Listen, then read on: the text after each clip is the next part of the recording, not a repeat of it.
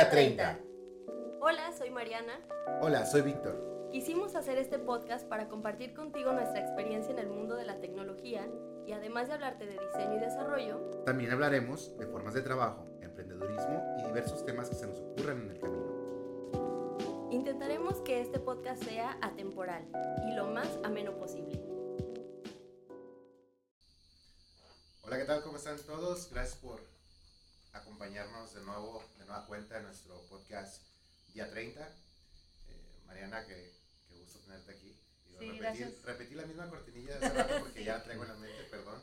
Y voy a contestar igual. Gracias por invitarme cada jueves. Pues, no, digo, eso no se puede. Pero bueno, este, hoy, hoy es día especial.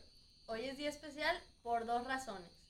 Invitado especial y sede especial. Hoy estamos casi al aire libre. Sí, hoy, hoy cambiamos de sede. Eh, ¿Por qué? Porque es especial, porque se nos ocurrió y porque tenemos que estar cuidando una casa que está aquí. Porque aparte nuestro invitado es muy especial. Este va a estar muy interesante Sí. este episodio. Sí, creo que nomás le faltó sacar el gallito. Ah, no. este, pues nada, sin más El preámbulo. alcohol. Sin más preámbulo, traemos a nuestro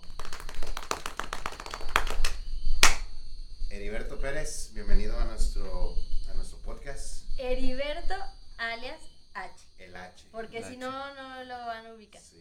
Es Muy H. bien. no, pues gracias por la invitación y veamos que, esperemos que sea de su agrado eh, la plática y pues comencemos, no sé, por dónde vamos a empezar. Bien. Pues a mí me gustaría saber, normalmente siempre eh, indago como en esta parte porque presiento que varios de los que nos están escuchando están como en esta etapa de empezar a estudiar o están estudiando algo relacionado al diseño, desarrollo y las cosas de alegría. Entonces quisiera saber tu historia eh, con respecto a cómo es que empiezas en la carrera a ser programador. ¿Qué te llevó ahí? Mm, fue muy chistoso la forma en cómo llegué a este punto, porque en el bachillerato igual estudié analista programador, pero después me tomé un año sabático para eh, trabajar y, y comprarme algo que quería yo comprarme. ¿Qué te Y, quieres comprar? eh, una, un vehículo, una camioneta. Ok. Y ese mismo año sabático eh, tuve la oportunidad de, de viajar a Cuba en un viajecito de placer, digamos, ¿no? Ok. Entonces ya después de eso regresé y dije, ¿qué voy a hacer? ¿No? Y tenía planeado estudiar administración de empresas, ¿no? Eh, eh, ¿Por qué? Pues porque cuando trabajaba en un, en un periódico local, mm, el gerente me decía que estudiara eso, ¿no? Administración de empresas para que pongas tu negocio y esto y lo otro. Y ya dije, bueno, sí, administración de empresas. Y ya que llego al TEC de Colima, estaba formado eh, en, la, en la línea de administración de empresas y que llega un amigo de del bachillerato y ya me, deci- me decían Magaña en el bachillerato. Magaña, este, ¿qué, ¿qué onda? ¿Qué vas a hacer? No, pues voy a estudiar administración de empresas. Y ya que me comienza a platicar que él estaba en licencia- licenciatura en informática, que estaba chido, que además se veían un par de cosas administrativas, contabilidad, pero aparte era eh, ahora sí que una informática administrativa, entonces aparte de ver la administración de la empresa, pues eso lo podrías hacer con software, desarrollando software a la medida. Entonces, que lo pienso aproximadamente 10 segundos y que me cambio de fila y que me, y que me inscribo al- a la licenciatura en informática.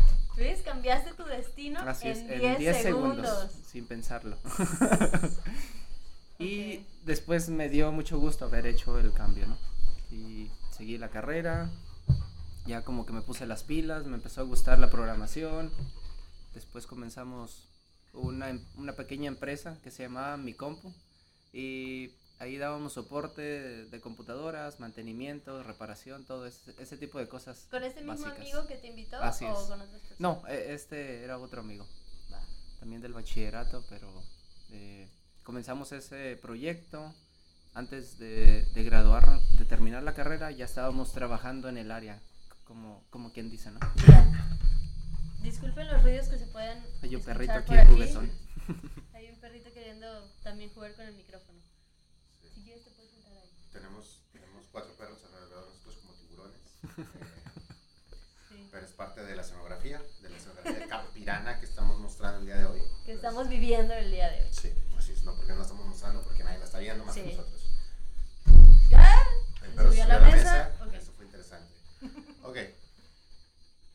Eh, entonces, haces mi compu y qué, y qué siguió después. Eh, estábamos trabajando y como todo buen emprendedor, em, voy a aventar una pelotita aquí para el perro para que se vaya a pasear. Em, los resultados no eran los que esperábamos, ¿no? Entonces recuerdo que en ese momento eh, había tenido un amigo que también había trabajado en un periódico local, que es el Ecos de la Costa, que se llama Pardiñas, Jorge Pardiñas, y pues supe que él trabajaba en Crowd Interactive en ese momento. Entonces yo le, le empecé a preguntar que si cómo les iba, que si estaba chida la cosa. Y ya me dijo, sí, este, y me acuerdo que le dije, ¿qué, qué se necesita para entrar? Y nomás recuerdo que, que me pasó como unos 20 libros de Rails y pégale a los libros, ¿no? Me dijo. Y yo dije, ah, no, pues chido. Y entonces decidí aplicar y comencé en el... eh, la, la propuesta que me ofrecieron fue mejor que la que estábamos, el, mejor que el resultado que teníamos en mi compu. Y entonces dejé a mi amigo solo en mi compu y yo me fui, seguí haciendo algunos trabajos con él, pero ya estaba enfocado en, en ese momento en Creado Interactive, que hacían Ruby on Rails. Y pues me empezó a gustar Ruby on Rails. ¿Qué más les puedo platicar de, de esa trayectoria? Oye, la verdad, ¿leíste los 20 libros o no? No, eh. no. ¿Ves? No, No, no- se no- no asusten, tenía pero si tiempo, les eh. recomiendan algo, échenle al les di menos una ojo. leída y eh, me empecé a, em- a, familiarizar un poco con la tecnología y dije, pues, ah, se parece. Yo en ese momento utilizaba Cake PHP, era un framework y que se suponía que Cake PHP estaba como que um, inspirada en Rails, entonces sí, muchos de los patrones del MVC se seguían, entonces no me pareció tan diferente. Oye, y en ese momento en el que tú entras a Crowd Interactive, ¿sientes como que ibas a hacer carrera ahí o siempre tiraste pa'l monte Ay, sí, a ser este a ser un emprendedor? Porque digo, cabe mencionar y creo que me estoy adelantando un poco, pero una característica de H pues es que siempre ha emprendido ideas que trae en mente, ¿no? Y creo que nunca te has quedado como con las ganas de hacer algo que, que te imaginas o que piensas y eso es sumamente admirable porque yo que te conocí eh, trabajando en una empresa de tecnología, pues normalmente yo veía a mis compañeros súper saturados de chamba y entonces yo decía, seguramente se van a sus casas y son muy felices, se apartan de aquí, pero ya cuando te fui conociendo más, pues claro que no, o sea, todo el tiempo estabas haciendo algo. Entonces, cuando tú entras a Crowd, ¿ya tenías esta espinita de hacer algo más o cómo, o sentiste que ibas a hacer carrera ahí para siempre? Sí, este, cuando comencé en Crowd, siempre me gusta, no sé desde qué momento decidí que era mi forma de aprender y es a través de practicando, ¿no? Entonces empecé a leer los libros y dije, ah, es buen momento para aplicarlo en un proyecto, ¿no? Todos esos conocimientos y no se van a, a perder, ¿ah? Entonces, recuerdo que en su momento, antes de que estuviera por allá de quién sabe qué año, ya no me acuerdo, antes de que saliera inclusive la facturación electrónica, eh, existía una facturación que se llamaba con código biométrico, ¿no? Y, este, y dije, no, pues de aquí soy, voy a hacer una, una un sistema de facturación, el cual usemos y si funciona lo liberamos al público, ¿no? Y sí, me acuerdo que estuvimos jugando con, eh, en ese momento con el framework de Backbone, Rails, APIs y otras tecnologías, también Java para poder leer los QR y convertirlos y extraer el- la información. Y empecé a, empezó a funcionar, lo empezamos a utilizar precisamente en, en, en mi compu o en las facturas que generamos y hacíamos nuestras propias facturas.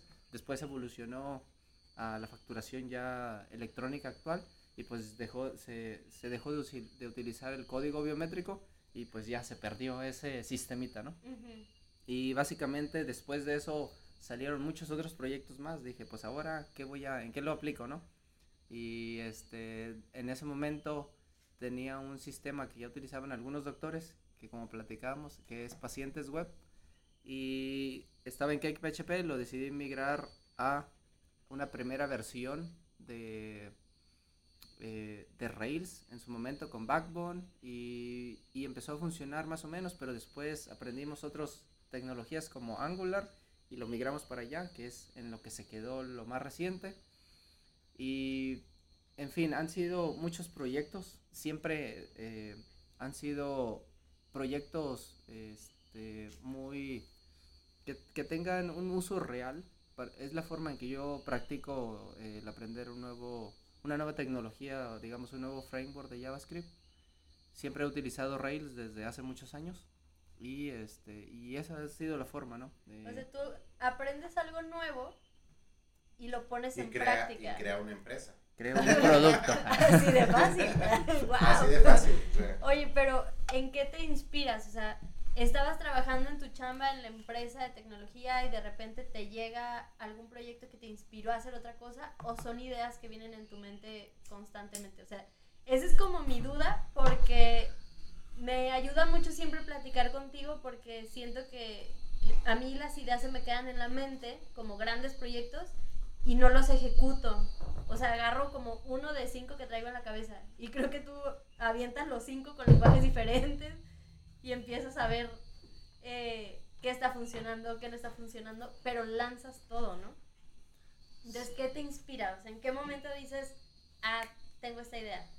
¿Qué es lo que me mueve? Eh, en general me gusta hacer, de, no quedarme con la espinita de que algo pudo haber funcionado, ¿no? Me gusta agotar todos los recursos y cuando veo que hay alguna buena oportunidad o, o hay algún buen mercado, siempre mi, mi, de mis principales objetivos es llegar a crear un producto que le sirva a mucha gente y que se beneficien y a su vez yo beneficiarme de, de ese éxito de las personas, ¿no? Entonces creo que uh, siempre me han encantado los productos, el desarrollo de productos y como trabajamos en una consultoría, pues cada cosa que, que aprendo la aplico en, en, algún, en el producto que esté vigente en ese momento, ¿no?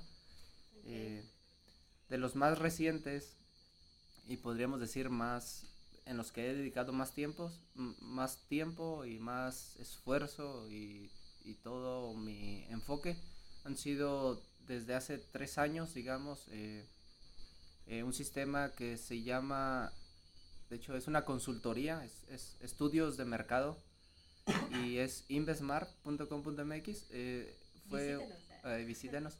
Fue un sistema de encuestas, así como el uh, Survey Monkey, eh, encuestas online, eh, el de Google, ¿cómo se llama? Se llama Forms, Forms. O, o este Typeform, ¿no? Pero el poder de esta aplicación era que era una aplicación nativa en Android que tenía muchas ventajas, ¿no? Como que, que reducías eh, el problema de la, de la fiabilidad de los datos a casi cero, algo que no se podía con papel, ¿no? Desde el momento en que les dabas tú el puño de encuestas en papel a los encuestadores, ellos podían llenar una encuesta mientras iban caminando a encontrar un nuevo, eh, una nueva persona, un nuevo, eh, alguien con quien ejecutar la encuesta aprender a hacer letras nuevas cada Ah, sí. y este y a través de muchos controles como el que desde que ejecutabas una encuesta se guardaba el audio eh, Ah, podías escuchar después tal vez los supervisores podrían escuchar ahí eh, de forma aleatoria una que otra encuesta y ver que realmente se estuviera ejecutando con una persona. Aparte se traqueaban los diferentes puntos en que se ejecutaba una encuesta, entonces podrías ver todo el mapa de calor, desde dónde anduvo, si, si ibas a, a encuestar en ciertas zonas, en ciertas manzanas, aparte de que la lógica de, de encuestas era muy compleja, súper compleja, con muchos este, saltos lógicos, eh, muy dinámicas, entonces, pero... eh, y ese fue un proyecto en el que dediqué dos años, del cual soy todavía parte, pero con esto de la pandemia y otras cosas, eh, se dejó de utilizar porque es, no un uno a uno, así es. Pero. Esa es una de tantas, eh, en esa dediqué dos años, igual eh, está estacionada ahí, es, eh, quedó muy bien, eh, me siento orgulloso de, de lo que se hizo. Y es muy poderosa, pero no es el momento, no fue mi momento, no fue eh, tal vez el timing correcto del lanzamiento, de los tiempos y simplemente no podría decir que es un que es un proyecto fallido, pero sí, pero no, porque se aprendió mucho y eh, simplemente no tuvo los resultados y el, el impacto que se esperaba. Creo Pero que, es en su momento. no, y creo que tenemos una palabra clave por ahí, es el aprendizaje que te llevas. Al final de cuentas, digo, esto es como para todos los, todos los que andan queriendo emprender, o los que ya están emprendiendo, o los que ya les también algo que le metieron un montón de esfuerzo y quizás por, como dice Heriberto, el H, dice el H, este, el tiempo no fue correcto, no fue adecuado, se vino la pandemia y todo ese tipo de circunstancias, muchas veces inclusive fuera de, eh, digo, al final del camino te llevas un aprendizaje, que ese aprendizaje luego lo puedes extrapolar y llevártelo a tu siguiente nueva aventura, a reinventar lo que ya habías hecho, inclusive en un punto, a lo mejor sabes que no me sirvió para esto, pero lo puedo utilizar para esto sí, Sí. este, dentro Justo. de tus otros proyectos, ¿no? Yo me estaba acordando, mientras platicabas eso, del caso de Airbnb, por ejemplo. O sea, que en su momento se inventó, no tuvo éxito, pero eventualmente, después de un tiempo, tuvo un- el impacto que hasta el día de hoy tiene, ¿no? Y creo que esa es la parte que me gusta mucho cada que platico contigo, que tienes un proyecto que sueltas, que empiezas a trabajar, que le dedicas tiempo, que le dedicas esfuerzo, o sea, no lo dejas en una idea, sino que lo, lo haces hasta que se ejecuta y se valida. Y si funciona o no, tú tienes un producto ya validado que está ahí solo esperando como su momento, ¿sabes? Y creo que si igual esto en algún punto se va, se va a terminar, se debe de controlar, esperamos. Pero no sé, me imagino entrevistando a H en unos dos años más y va a tener o nuevas ideas o productos que ya tengas ejecutados, echados a andar, pero quizá en otro contexto o tropicalizando esto que ya has hecho. Sí, y fíjate que algo de este autor es eh, Scott Adams, que es el de How to Fail at Almost Everything and Still Win Big. En lo que dice, él, él hizo un montón también, es un, es un Heriberto, ¿no? Pues de, de- de su tiempo fue un Heriberto, es el que hace el, estos, este cartoon de, de los Godines, eh, Dilbert se llama. Este, Creo que ya. hace cuenta que él en su momento dice, yo hice un YouTube, o sea, hice un YouTube, pero lo hice en el tiempo que el internet era malísimo. O sea, entonces a él le falló el timing también, ¿sabes? Le falló el timing y, y pues lo dejó ahí, ¿sabes? No, no pasó nada. Pero ese hombre también hasta hizo un burrito que puso en supermercados, un burrito vegetariano, eh, puso una cafetería, trabajó en bancos, este, hizo hasta un videojuego. O sea, estuvo probando muchas cosas y al final llegó a lo, de, a lo del dibujo. Pero lo que te platico en este libro es como de todos esos proyectos en los que fue fallando, qué fue lo que se llevó de cada proyecto. ¿Sabes Ujú. qué? En este proyecto aprendí esto. En este, de esta cosa que hice, aprendí esta otra cosa. Entonces, como que iba armando su propio camino para lo que es ahora. O sea, ahora es conferencista, cobran, cobran toneladas de dinero por dar una conferencia.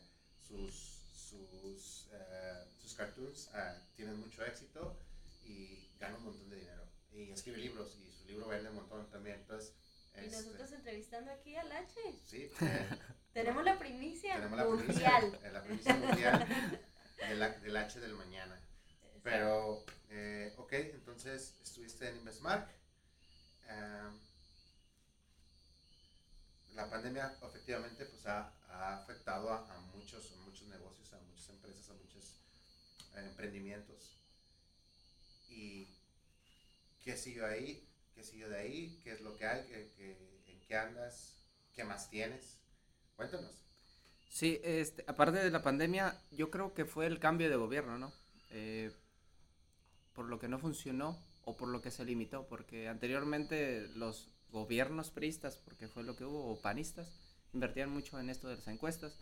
Ahora con nuestro nuevo gobierno que tiene sus propios números de encuestas, pues no invierten en encuestas reales, inclusive eh, eh, encue- casas encuestadoras como Mi- Mitofsky y ese tipo de están están quebrando, ¿no?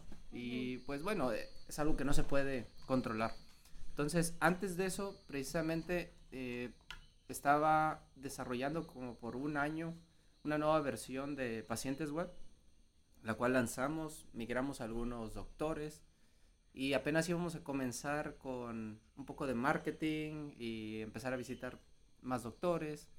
Pero entonces, como vimos que tenía mucho potencial esto de Investmart, decidimos dedicarle, ¿no? Entonces dejamos abandonado ahí.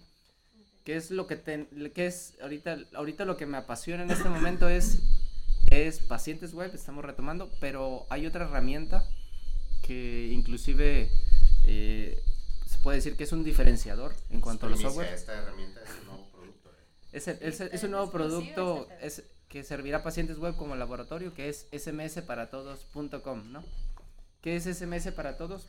Es muy sencillo. Eh, es una forma de la... Es básicamente reducir tu factura de comunicación por SMS transaccionales al 10%. Eso es SMS para todos, ¿no?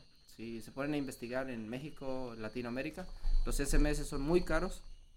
Algo que siempre desde hace un par de años yo me interesaba personalmente implementar en pacientes web para básicamente reemplazar el email y hacerlo todo por SMS, pero si ustedes investigan, pues hablamos de que eh, de los más baratos están en 60 centavos hasta un peso por mensaje, por mensaje, de texto, así es. Platícanos eh, de SMS para todos, usos prácticos para que la gente que nos está escuchando se dé una idea como para, como para qué tipo de situaciones se puede implementar SMS para todos. Ok, eh, eso es algo que por lo cual eh, me mantengo un tanto muy emocionado porque es, es, tiene gran potencial, ¿no? Se le pueden, básicamente SMS es como que la plataforma y se le pueden montar infinidad de otros productos que puedes desarrollar. Inclusive en su momento, dependiendo de cómo eh, eh, los desarrolladores o las, o las empresas utilicen el, el, servicio, se puede montar básicamente más aplicaciones. Hablemos de un ejemplo eh, específico. Eh, al, al, no tener una limitante de precios por SMS, pues puedes eh, comenzar a utilizar mucho más los SMS, ¿no? digamos, inclusive puedes automatizar tareas a través de SMS, porque aparte de enviar SMS, puedes recibirlos. Entonces, puedes poner, implementar tecnología, inteligencia artificial o algo parecido a los bots para que automáticamente sigan el flujo de, conversación o inclusive de atención. Digamos un, caso específico, ¿no? Eh, que yo quiero, voy a comprar en un pequeño restaurante, ¿no? Entonces se podría automatizar a tal nivel que yo le escribo eh, a un número que ellos tienen registrados a nombre de esa senaduría, de ese restaurante, y yo al escribir, digamos, hola, eh, podemos preparar una serie de, de, conversaciones muy sencillas donde yo escribo hola y, y, un bot automáticamente me busca a través de mi número y me busca si no estoy dado de alta, me pregunta mis datos, quién eres, tu domicilio, se los proporciono, después de eso, ¿qué quieres? Este eh, selecciona tal vez, este, manda el código de tal paquete, de tal producto, lo que quieras, y todo eso se guarda en, en la conversación se guarda, puedes seguirla a través de una herramienta web y después tal vez podría solo confirmar un pedido, ¿no? Entonces podría la interacción automatizada a través de SMS sin necesidad de instalar una aplicación, sin necesidad de una empresa desarrollar su propia aplicación, eh, mejorar la, la comunicación con sus clientes, ¿no? Eso sí es una súper exclusiva porque justo hoy en la mañana Cristian me dijo que estaban viendo la viabilidad de hacer WhatsApp sin internet. que pudieras todavía como seguir una secuencia de conversación sin el uso de internet. Entonces, queda como exclusiva, H lo inventó. Puedes seguir. H es el creador de los mensajes sin internet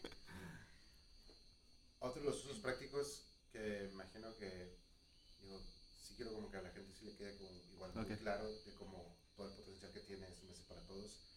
Eh, imagino que lo que es como, no sé, consultorio médico, tienen citas Así es. y los recordatorios. Eh, tiendas en línea, tu orden se ha confirmado. Eh, creas una cuenta en una página, tu factor authentication, ¿no? O sea, es que, que te vas a autenticar, pero te pide un código que te llega a tu celular. Entonces, tienes todo un potencial bien, bien, bien amplio con, con, con, con tu herramienta. Sí, ahorita me pongo a pensar, por ejemplo, tengo algunas clientas, saludos ahí a las chicas del Span V. Por ejemplo, a ellas les podría funcionar porque estás hablando de que están agendando citas para diferentes áreas, pero es un mismo negocio, o sea, es, es un spa de masajes, hacen faciales, pero también hay una nutrióloga. Entonces, esta herramienta le puede súper funcionar para agilizar este tipo de, de citas. Entonces, tanto le sirve como a su agenda como a los recordatorios de, su- de sus pacientes. Y si hablamos de la experiencia del usuario que va a tener su paciente, va a ser mucho más agradable recibir un SMS, porque así no te preocupas si tienes o no datos, si tuviste conexión a internet o no, o sea, te va a llegar. Sí, este, por eso les comentaba que el laboratorio, de hecho, ya se está implementando en, en próximas semanas, ya estará eh, implementado este servicio que se va a consumir desde pacientesweb.com y básicamente es desde que se quiere registrar un doctor, les vamos a mandar su código, su PIN de acceso para que para poder validar que es un celular eh, un celular y que es válido y este, entre otras cosas eh, esos son mensajes son SMS transaccionales entonces ya recibe después de que registra la asistente una cita se le confirma. Eh, lo interesante de esto es de que inicialmente hay formas de eh, pueden salir desde como remitente desde un número público pero si los doctores quieren que, que ajá, Personalizarlo. pueden simplemente instalar la aplicación en, en la tableta del asistente o ya tendrán que definir un número y saldrá toda la comunicación desde ese número, ¿no? Como remitente. Entonces, la confirmación, el recordatorio dos horas antes, una hora antes, un día antes. eh, existen muchos recordatorios. eh, esos los da de alta el asistente o el doctor al crear la, la cita. Y también tal vez este, datos como recordatorios de que tomes tu medicina, etcétera, ¿no? Entonces, todo eso sin, eh, sin cobrarles, ¿no?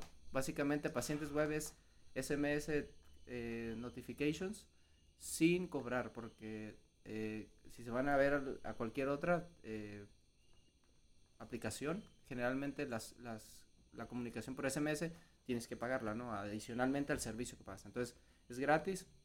Lo interesante de esto es de que si, si lo haces desde un número eh, dedicado para, digamos, eh, gestionar tu consultorio, eh, también puedes recibir SMS. Entonces los puedes gestionar desde tu página de, en este caso desde SMS para todos, o si hacemos un plugin, una integración en pacientes web, pues vas a ver ahí tus mensajes, les puedes contestar que no, que gracias por el recordatorio, no de nada. Este, inclusive podrían agendarte desde el SMS, ¿no? Tal vez decir, ah, ok, eh, agenda tu cita, el formato es día, mes, etcétera, un cierto formato y podría hacerlo desde un SMS, ¿no? Este, eh, en fin, como les comento, al no tener la limitante de esos 80 centavos por mensaje, un peso por mensaje, pues puedes em- empezar a sacarle provecho al SMS, que es muy poderoso. Ya veremos en su momento las cuestiones del spam, porque también vamos a implementar reglas, ¿no? Inclusive la aplicación de SMS para todos la podrán instalar cualquier persona para gestionar su spam, ¿no? Tal vez este si si marcas al- algún mensaje como spam, pues lo puedes hacer desde la web, ¿no? Y ya todos los mensajes te los van a filtrar. En fin, existe un cliente que se puede instalar no solo para enviar, sino para gestionar. Entonces, tiene mucho potencial la herramienta, ¿no? Empecemos con los SMS transaccionales.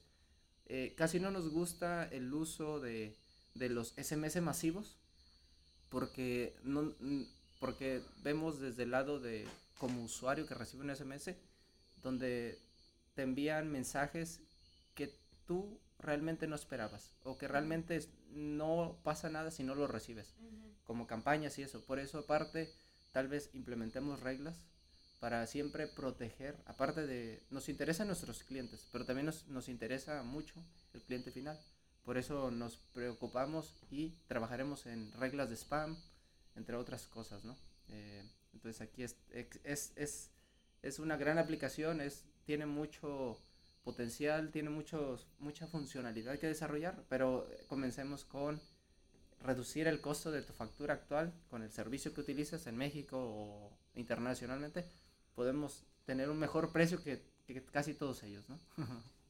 Está súper chido, la verdad. Se me hace muy padre el proyecto, pero sobre todo la visión que tienes. Fíjate que, que, que bueno, ¿eh? o sea, qué bueno que andes con siempre bueno, algo que dijiste que, que, se me queda muy grabado es que tienes un interés muy fuerte, pues obviamente ayudar y satisfacer las necesidades de tus clientes, pero también que te preocupas por el cliente final, que al final, al final del camino eh, es, el, es como es aquel que se va a sentir súper satisfecho por, por sentirse así va a quizás consumir más los productos, servicios, etcétera, del tu cliente directo. Y al final de cuentas, pues, o al final del camino, pues todos ganan, ¿no? Gana el cliente final, el, el, usuario final, gana tu cliente y ganas tú.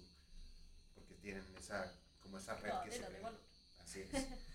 eh, entonces, tienes el rollo del mundo digital y todo el rollo, pero también tienes emprendimientos por por otro lado, ¿no? ¿Puedes contarme un poco de, de vida primal? ¿Qué? ¿Qué es eso? Sí, ¿qué es eso? Eh, de hecho, eh, sí, eh, vidaprimal.com.mx es, fue un emprendimiento.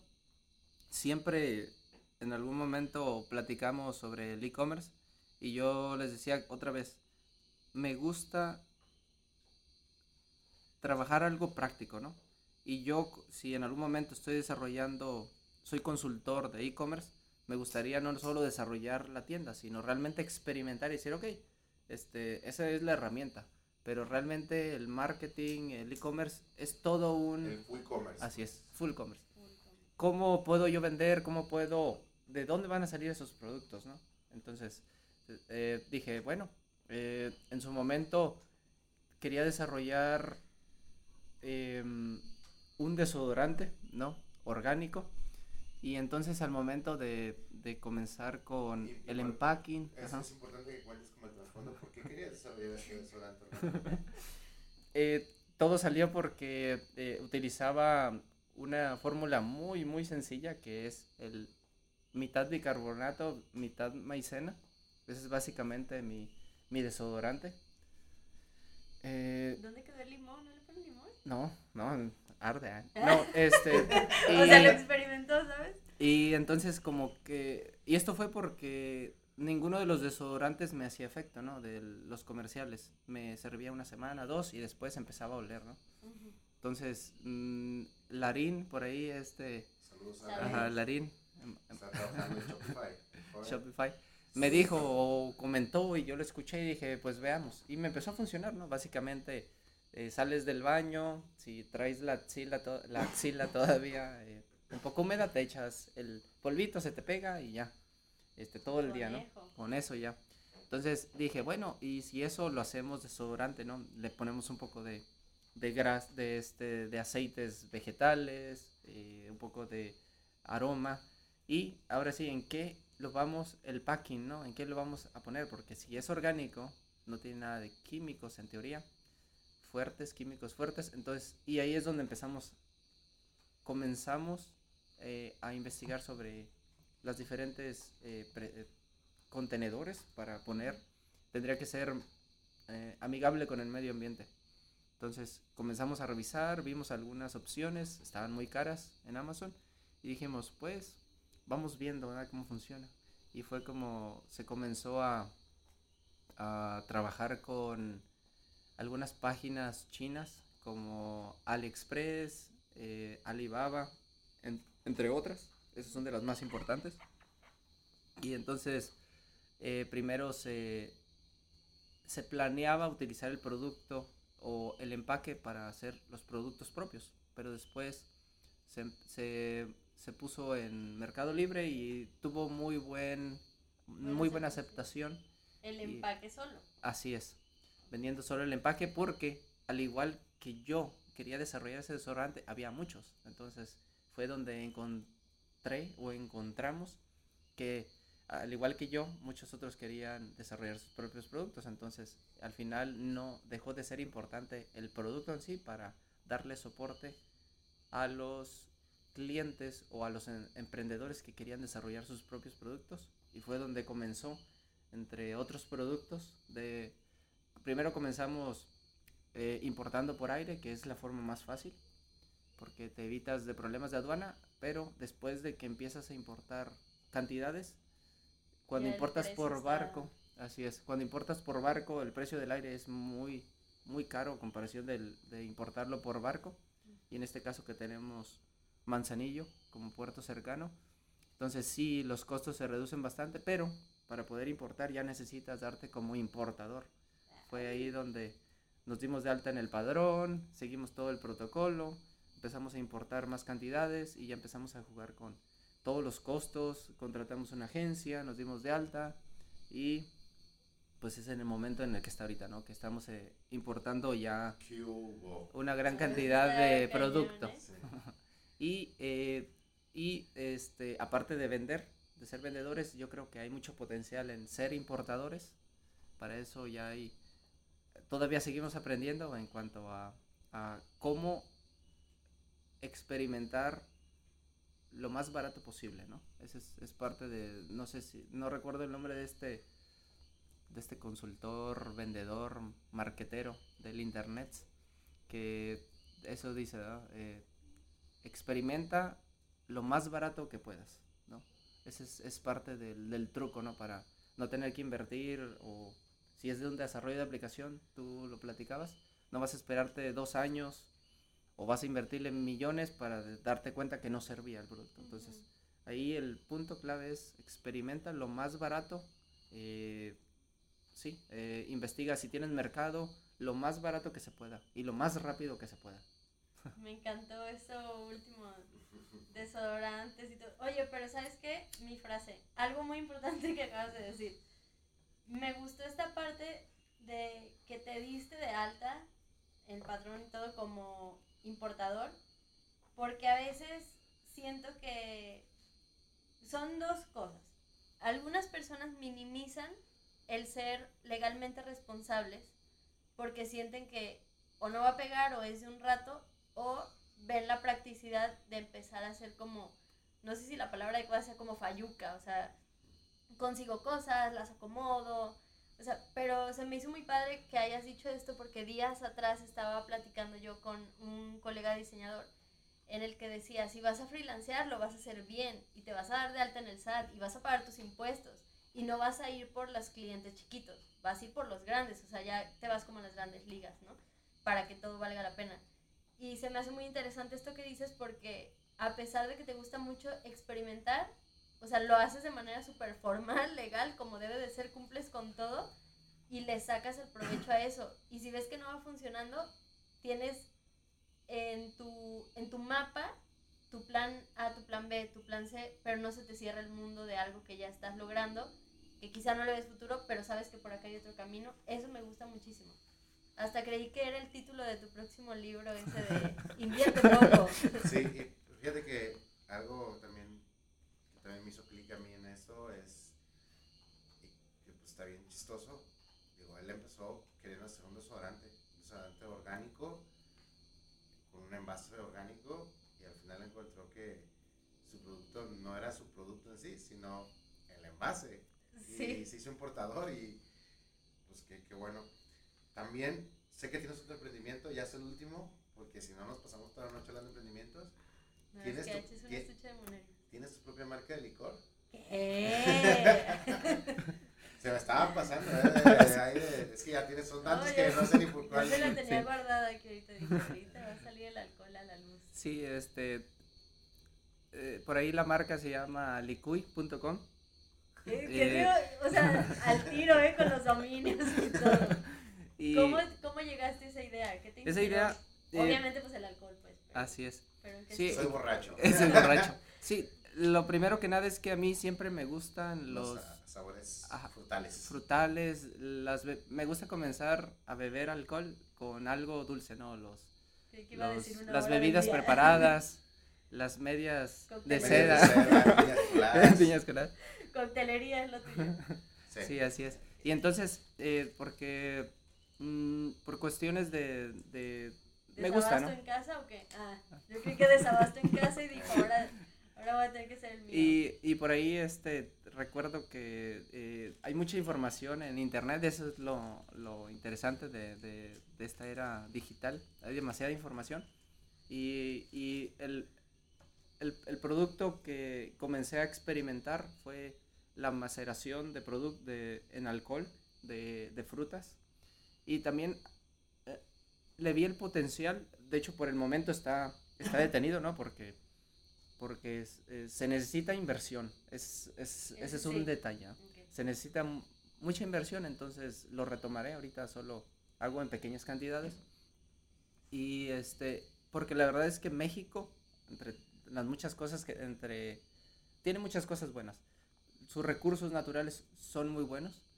Por ejemplo, Colima es exportador muy importante de zarzamora. Los precios que puedes encontrar en Cuauhtémoc, en Quesería, son muy buenos.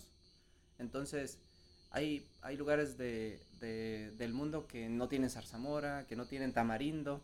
Entonces, los precios que puedes encontrar aquí son muy, muy buenos, ¿no? Se puede llegar a exportar y entonces es un producto que puede crecer, ¿no? Entonces, aprovechando los recursos, en este caso de frutas, que es una gran variedad la que existe en Colima, en todo México. Uno de ellos es que todavía es la changunga o el nance, que es la changunga es diferente al nance, Sí. ese es de hecho, mis favores- de mis sabores favoritos. nanchi. nanchi. Ujú. Pero también, ah, Y creo que en el Bajío también. ¿Ah, sí? Acá en producción dicen que no. Discúlpame. Y que ese es uno de mis, aquí. de mis, de mis favoritos, ¿no? Entonces, eh, eh, pues experimentando con la maceración y dado que uno de mis, de mis favoritos es el Jagermeister, que básicamente es un proceso de maceración, ese es de hierbas. También en México tenemos una gran cantidad de hierbas eh, con las que se puede experimentar. Entonces, existe mucho de dónde tomar y experimentar y si sale un nuevo Jagermeister, eh, ex- exportarlo, ¿no? Pero este, entonces de ahí salió toda esta idea, entonces y me gustó, entonces la comencé a practicar, pero después este decidí eh, que por cierto me regañó en algún, en algún no me regañó, me, me ah. sugirió mi esposa de que eran demasiados proyectos y el budget no es el suficiente, ¿no? Entonces Ok. decidí enfocarme en lo digital y por el momento lo tengo, este, sigo experimentando, pero en pequeñas cantidades, ¿no? Y de ahí salió la idea, este, existe mucha, mucha información en internet, tutoriales, si quieren ver cómo es la maceración, básicamente es, son las Entren a tinturas, la heriberto extracción de, maceración.com de México. sustancias. Entonces, eh, es muy bonito toda esa parte, ¿no? Entonces, aparte de poder eh, obtener un licor que, que es nutritivo, en, en cierta forma, puede ser muy rico, ¿no? Entonces, de ahí sale ese potencial, ¿no? Eh, que, que para alguien que quiere experimentar con los licores. Ya. Yo pues, puedo, este, ¿cómo se dice? Au- autenticar que es muy delicioso. Sí, es muy bueno y tienes, has hecho de muchos sabores. Sí, has he hecho el de té chai, ah, tinto, La Eh, bien el tinto es ajá, El- una el- mezcla de moras. el Jägermeister que es jaguar más maestro. Ah, Es, que es el alicó, no es el- la ale- versión en alicuy alemán, mister. es- Pero bueno. El H-Meister. El H-Meister. Tamarindo, el, el nance, como decía, el perro mordiendo una lata, justamente. Ajá. O sea, pudo haber agarrado cualquier cosa menos ruidosa, pero no. Voy a agarrar una lata porque, porque qué lata. Ajá. Eh, pues, pues qué, qué orgullosos estamos de ti, Alberto, de todos tus endeavors, emprendimientos y, y que siempre estás activo, ¿no? Siempre estás pues, buscando alguna manera y como dices, pues al final cuentas, pues sí, también ayudar a más personas. Eh, también, también tocaste otro punto válido que es el, también a veces hay que enfocarse, como, Ujú. como decía tu esposa que te sugirió, Sugirió. sugirió que obviamente pues y más que nada para los que se requiere más inversión lo que es la inversión económica no o sea sí hay que cuidar un, un budget de cierta manera y también tratar de no irnos a la bancarrota en,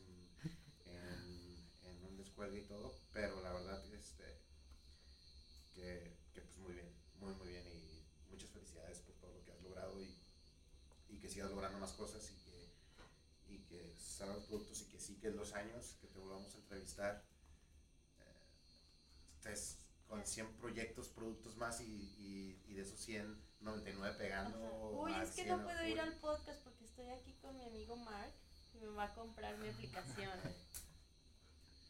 Eh, Pero sí, a mí me gustaría también que si tuvieras oportunidad de dejar un mensaje a los que, al H que cambió su decisión en esos 10 segundos, a toda la experiencia que tienes ahorita y todo lo que has hecho, ¿qué, qué mensaje le dejarías para inspirarlo a lo que tú haces? A todos los que nos están escuchando. Esa es una, es algo que no tenía preparado. Nos vemos. Eh, ¿Qué les podría sabes. decir? Mm, básicamente que no se queden con la espinita, si quieren, eh, si creen en algo, eh, yo creo que sería, la principal es que sigan su intuición, ¿no? Tal vez al comienzo eh, su, intu- su intuición va a ser no tan bien calibrada, porque tal vez dejaron de seguirla, entonces, eh, pero una vez que le empiecen a, a dar, a escuchar, a, a dar, a enfocarse en, o escuchar esa intuición y, y hacer algo al respecto, yo creo que se va a empezar a pulir ese, es- tal vez esa intuición de cierta forma. Eso es lo que creo, eso es lo que espero de mi parte, que la intuición vaya mejorando con el paso del tiempo hasta el punto en que eh, se pula y, y solo lo que, lo que genere tu intuición sean buenas ideas, ¿no? Entonces, eh, escucharla al comienzo, si ya pasaron años, si y nunca escucharon esa vocecita y la dejaron de largo, tal vez van a necesitar darle importancia hasta el punto en que va a decir esa intuición, ok, ya me está haciendo caso eh, este, este hombre, vamos dándole buenas ideas, ¿no? Si ya lo va a hacer, pues que lo haga bien, ¿no?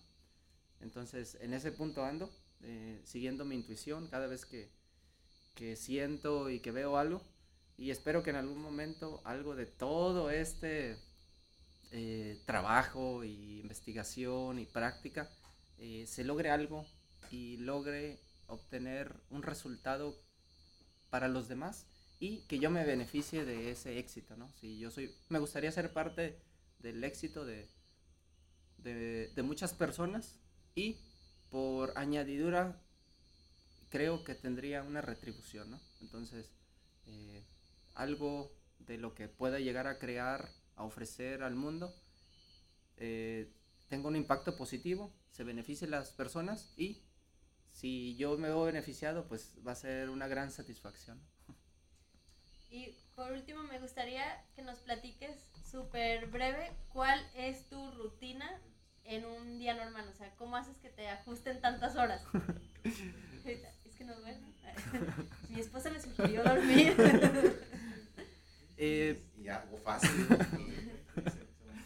Eh, pues la, la rutina es, en estos días actuales, es eh, trabajo en un proyecto.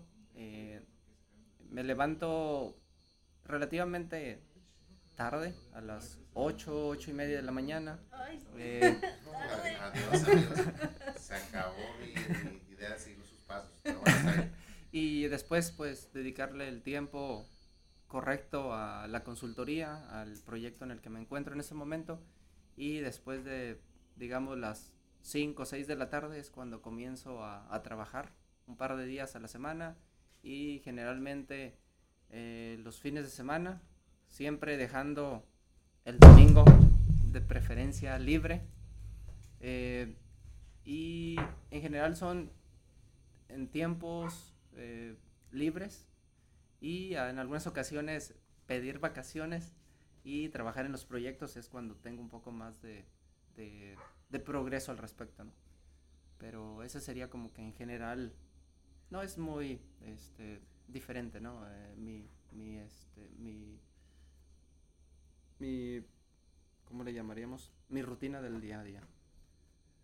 Mira, nada más, nos piden vacaciones para irse a Cancún. Y acá este joven para aprender. Pues nada, pues muchas, muchas gracias, H, por, por acompañarnos en este episodio especial con locación especial, con, amigos, con amigos especiales, perros, piedras, piedras, fruta, eh, plata.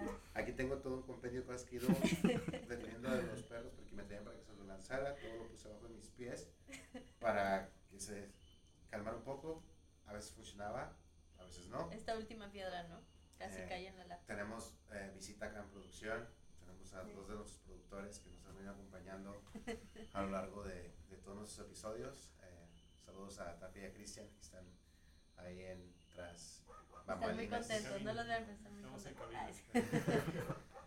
uh, y pues nada amigos, muchas gracias por haber escuchado nuestro, nuestro podcast. Muchas gracias H por acompañarnos. Vamos a dejar todas las páginas, todas las páginas que mencionó, todos los links, todos van a estar en la caja de comentarios. Eh, cómo contactarlo, tiene su canal de YouTube también, por ahí también pueden este, seguirlo, eh, sus redes sociales y su, número de celular de SMS para todos para que le, le manden, manden, mensaje. Sí. Manden nuts. no manden nuts. Este, y pues, qué bueno. Me dio mucho gusto tenerte hoy aquí en el podcast. Siempre me gusta muchísimo platicar contigo. Y pues gracias a todos por estar aquí. Nos vemos a la próxima. Día 30.